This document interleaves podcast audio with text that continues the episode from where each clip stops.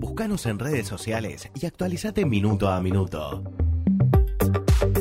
Twitter, Facebook, Spotify, Resumen del Sur.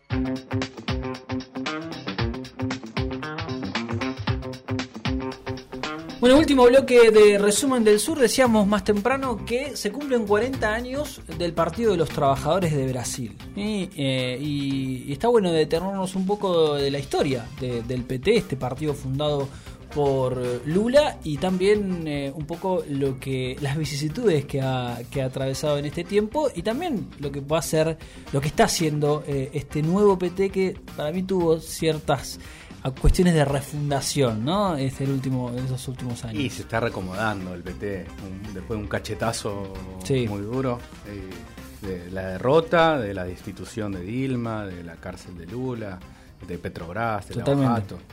eh, es, es fuerte. Un partido que perdió, bueno, Lula perdió tres elecciones presidenciales antes de ganar en 2002 que ganó con ya una experiencia, ya tenía experiencia de gestión a nivel municipal Sí. y, y estadual. Eh, en Brasil, Partido de los Trabajadores se funda en 1980 y se funda ahí en San Pablo.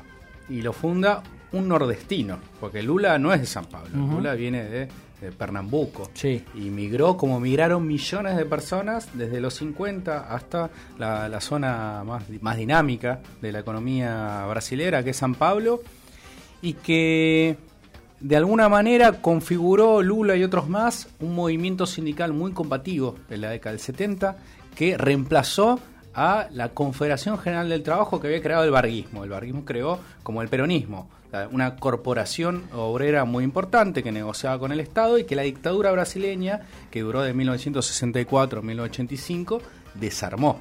Entonces empezaban a, a probar alternativas de organización obrera más a nivel, digamos, eh, municipal y estadual.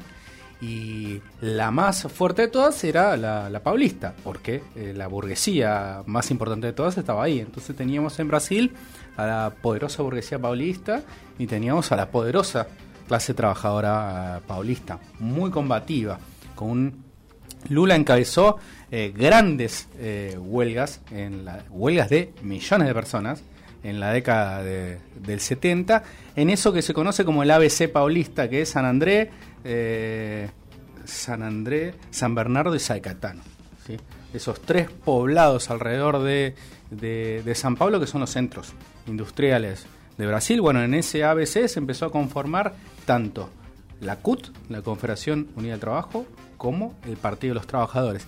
Y en el Partido de los Trabajadores confluyeron estos sindicalistas eh, muy radicales, pero también muy reformistas, que peleaban por condiciones de trabajo. Sí, que en por- principio era como una, una alternativa al sindicalismo tradicional.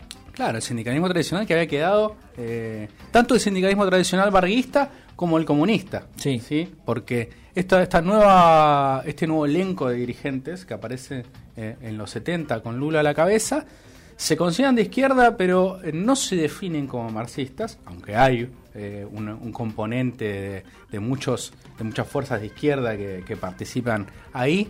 Y muy ligado también a la teología de la liberación católica, con muchos eh, militantes de, de la Iglesia Católica, con muchos teólogos, con muchos sacerdotes que andan dando vuelta por ahí, que también fundaron el movimiento Sin Tierra en Brasil.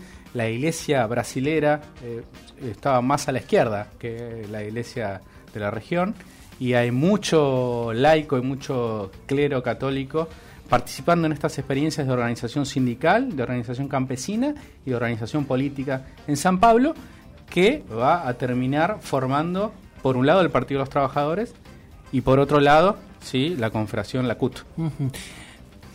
Más acá en el tiempo, eh, en realidad cuando el, el Partido de los Trabajadores empieza a jugar en, el, en la arena electoral, política electoral, se empezó a hablar de la etapa de burocratización, ¿no? Claro, es un partido de millones de personas, Exactamente. es un partido federal y es un partido que empieza a ganar municipios. Gana Fortaleza, gana Porto Alegre, gana San Pablo. Empieza en los 80 a ganar municipios y después empieza a ganar gobernaciones. Entonces, digamos, eh, se empieza a correr hacia el centro, como todo partido que eh, acá en, lo- en los 80 en Argentina se, se formuló eh, un, un teorema, que es el teorema de Baglini, de un político radical y decía cuanto más a la izquierda, cuanto más lejos del poder está uno, más tira piedras, cuanto más cerca del poder está uno, más conservador, de alguna manera, más tirando, más se tira al centro. Bueno, se fue tirando al centro el Partido de, los Trabajadores, pues fue teniendo experiencia de gestión, fue teniendo senadores federales, entre ellos Marina Silva, uno de los primeros senadores, una de las primeras senadoras del PT fue Marina Silva en el, en el 94, y fueron eh, llegando a eh, articulando con eh, otras experiencias políticas, con otros movimientos políticos, y así llegó Lula a la presidencia en el 2002, después de haber perdido Tres. Dos frente a Fernando Enrique Cardoso. Esa etapa de burocratización eh, se puede trazar del 90 al 2002, digamos, esto que decías vos, las experiencias de gestión y la llegada final de Lula a la presidencia, eh, en donde se perdió, según algunos, masividad para ganar más institucionalidad partidaria, eh, elección directa cada tres años de los, de los presidentes del Partido de los Trabajadores, en este caso hay una presidenta del Partido de los Trabajadores y de los candidatos de cada uno de los claro, estados. Se dice que es burocrático, pero el Partido de los Trabajadores es un partido partido en el sentido moderno puro. Totalmente. Es un partido que tiene elecciones en todos los niveles. Ya en el, en el gobierno se empezó a encontrar con algunos problemas, en el gobierno nacional, el gobierno de la presidencia de Brasil, se empezó a encontrar con algunos problemas de, corrupción. El primero fue el mensalado, famoso mensalado que involucraba a José Irseu, el, eh, uno de los principales eh, fundadores del, del, PT junto a Lula y uno de los principales articuladores de esta idea de la institucionalidad partidaria y la construcción de la maquinaria electoral. Dirceu, uno de los viejos dirigentes de izquierda entrenado en Cuba, que eh, se institucionaliza en los 80. Exactamente. En el 2006 hay otros escándalos mm, con menos, menos rimbombantes, pero también involucran a Loiso Mercadante, un importante dirigente del PT también, que fue jefe de gabinete, jefe de la Casa Civil, fue candidato a vicepresidente de Lula en las diferentes candidaturas, fue eh, senador y después de una situación media de ausencia y de, distancia del PT, vuelve ahora en esta última etapa y por supuesto el punto más crítico fue eh, el Lavallato, y la destitución de, Dilma. Ahí es donde Lula empieza a discutir eh, como una especie de refundación del partido, en donde se mantenga la institucionalidad partidaria y la maquinaria electoral que es el PT, inclusive en momentos muy complicados. El único que la sostiene hoy, el único partido que sostiene eso. Con eh, pero sumarle cierta este, de vuelta a resurgir de las bases sociales, movilizaciones y retomar una idea más programática de izquierda después de eh, un acuerdo pragmático con los sectores de centro del PMDB o el MDB.